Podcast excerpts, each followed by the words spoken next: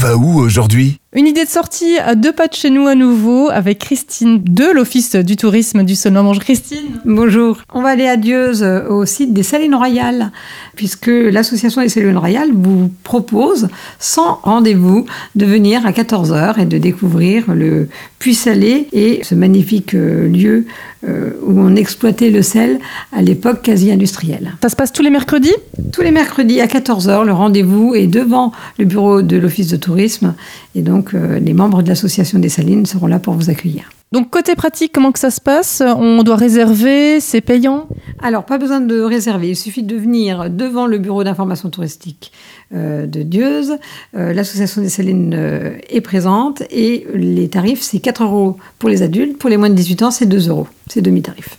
Merci beaucoup. Et puis vous retrouvez bien sûr toutes les infos sur le site de l'Office du tourisme du Pays du Saulnois. Merci Christine.